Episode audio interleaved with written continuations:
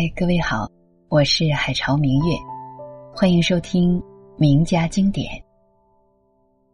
今天和各位共同品读梁启超的文字。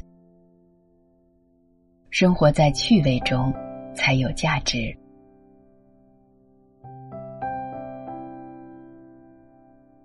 我是个主张趣味主义的人。倘若用化学划分梁启超这件东西。把里头所含一种元素，名叫趣味的抽出来，只怕所剩下的仅有个零了。我以为凡人必须常常生活于趣味之中，生活才有价值。若哭丧着脸挨过几十年，那么生活变成沙漠，要它何用？中国人见面。最喜欢用的一句话：“进来作何消遣？”这句话我听着便讨厌。话里的意思，好像生活的不耐烦了，几十年日子没有法子过，勉强找些事情来消他遣他。一个人若生活于这种状态之下，我劝他不如早日投海。我觉得。天下万事万物都有趣味，我只嫌二十四点钟不能扩充到四十八点，不够我享用。我一年到头不肯歇息，问我忙什么？忙的是我的趣味。我以为这便是人生最合理的生活。我常常想动员别人也学我这样生活。凡属趣味，我一概都承认它是好的。但怎样才算趣味？不能不下一个注脚。我说，凡一件事做下去不会生出和趣味相反的结果的，这件事便可以为趣味的主体。赌钱有趣味吗？输了怎么样？吃酒有趣味吗？病了怎么样？做官有趣味吗？没有官做的时候怎么样？诸如此类，虽然在短时间内像有趣味，结果会闹到俗语说的“没趣一起来”，所以我们不能承认它是趣味。凡趣味的性质，总是以趣味始，以趣味终。所以，能为趣味之主体者，莫如下面的几项：一、劳作；二、游戏；三、艺术；四、学问。诸君听我这段话，切勿误会，以为我用道德观念来选择趣味。我不问得不得，只问去不去。我并不是因为赌钱不道德才排斥赌钱，因为赌钱的本质会闹到没趣，闹到没趣便破坏了我的趣味主义，所以排斥赌钱。我并不是因为学问是道德才提倡学问，因为学问的本质能够以趣味始，以趣味终，最合于我的趣味主义条件。所以，提倡学问。学问的趣味是怎么一回事呢？这句话我不能回答。凡趣味，总要自己领略，自己未曾领略得到时，旁人没有法子告诉你。佛典说的“如人饮水，冷暖自知”。你问我这水怎样的冷，我便把所有形容词说尽，也形容不出给你听，除非你亲自喝一口。我这题目“学问之趣味”，并不是要说学问是如何如何的有趣味，只是要说如何如何便会尝得着学问的趣味。诸君要尝学问的趣味吗？据我所经历过的，有下列几条路应走：第一，无所为。趣味主义最重要的条件是无所为而为。凡有所为而为的事，都是以另一件事为目的，而以这一件事为手段。为达目的起见，勉强用手段；目的达到时，手段便抛却。例如，学生为毕业证书而做学问。著作家为版权而做学问，这种做法便是以学问为手段，便是有所为。有所为虽然有时也可以为引起趣味的一种方法，但到趣味真发生时，必定要和所为者脱离关系。你问我为什么做学问，我便答道：不为什么。再问，我便答道：“为学问而学问，或者答道：为我的趣味。”诸君切勿以为我这些话是故弄玄虚。人类合理的生活本来如此。小孩子为什么游戏？为游戏而游戏。人为什么生活？为生活而生活。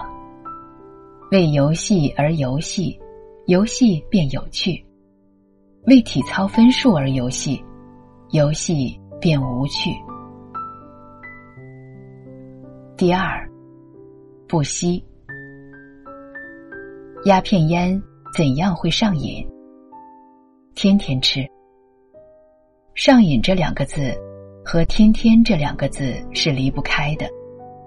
凡人类的本能。只要哪部分搁久了不用，它便会麻木，会生锈。十年不跑路，两条腿一定会废了。每天跑一点钟，跑上几个月，一天不跑时，腿便发痒。人类为理性的动物，学问欲原是固有本能之一种，只怕你出了学校，便和学问告辞。把所有经管学问的器官一起打落冷宫，把学问的胃口弄坏了，便山珍海味摆在面前，也不愿意动筷了。诸君啊，诸君倘若现在从事教育事业，或将来想从事教育事业，自然没有问题，很多机会来培养你的学问胃口。若是做别的职业呢？我劝你，每日除本业正当劳作之外，最少总要腾出一点钟，研究你所嗜好的学问。一点钟哪里不消耗了？千万不要错过，闹成学问未弱的症候，白白自己剥夺了一种人类应享之特权呐。第三，深入的研究。趣味总是慢慢的来，越饮越多，像倒吃甘蔗，越往下才越得好处。假如你虽然每天定有一点钟做学问，但不过拿来消遣消遣，不带有研究精神，趣味便引不起来。或者今天研究这样，明天研究那样，趣味还是引不起来。趣味总是藏在深处，你想得着，便要进去。这个门穿一穿，那个门张一张，再不曾看见宗庙之美，百官之富，如何能有趣味呢？我方才说，研究你所嗜好的学问，嗜好两个字很要紧。一个人受过相当教育之后，无论如何。总有一两门学问和自己脾胃相合，而已经懂得大概，可以做加工研究之预备的。请你就选定一门作为终身正业。指从事学者生活的人说，或作为本业劳作以外的副业；指从事其他职业的人说，不怕范围窄，越窄越便于聚精神；不怕问题难，越难越便于鼓勇气。你只要肯一层一层的往里面钻，我保你。一定被他引到欲罢不能的地步。第四，找朋友，趣味比方电，越摩擦越出。前两段所说是靠我本身和学问本身相摩擦，但仍恐怕我本身有时会停摆，发电力变弱了，所以。常常要仰赖别人帮助。一个人总要有几位共事的朋友，同时还要有几位共学的朋友。共事的朋友用来扶持我的职业，共学的朋友和共玩的朋友同一性质，都是用来摩擦我的趣味。这类朋友能够和我同嗜好一种学问的，自然最好。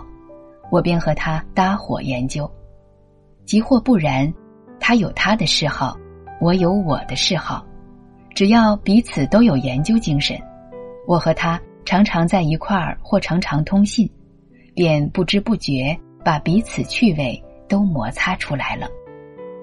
得着一两位这种朋友，便算人生大幸福之一。我想，只要你肯找，断不会找不出来。我说的这四件事，虽然像是老生常谈，但恐怕大多数人都不曾这样做。唉，世上人多么可怜呢！有这种不假外求、不会蚀本、不会出毛病的趣味世界，竟没有几个人肯来享受。古书说的故事：野人献铺。我是尝冬天晒太阳滋味，尝得舒服透了，不忍一人独享，特地恭恭敬敬的来告诉诸君。诸君或者会欣然采纳吧。但我还有一句话：太阳虽好，总要诸君亲自去晒，旁人却替你晒不来。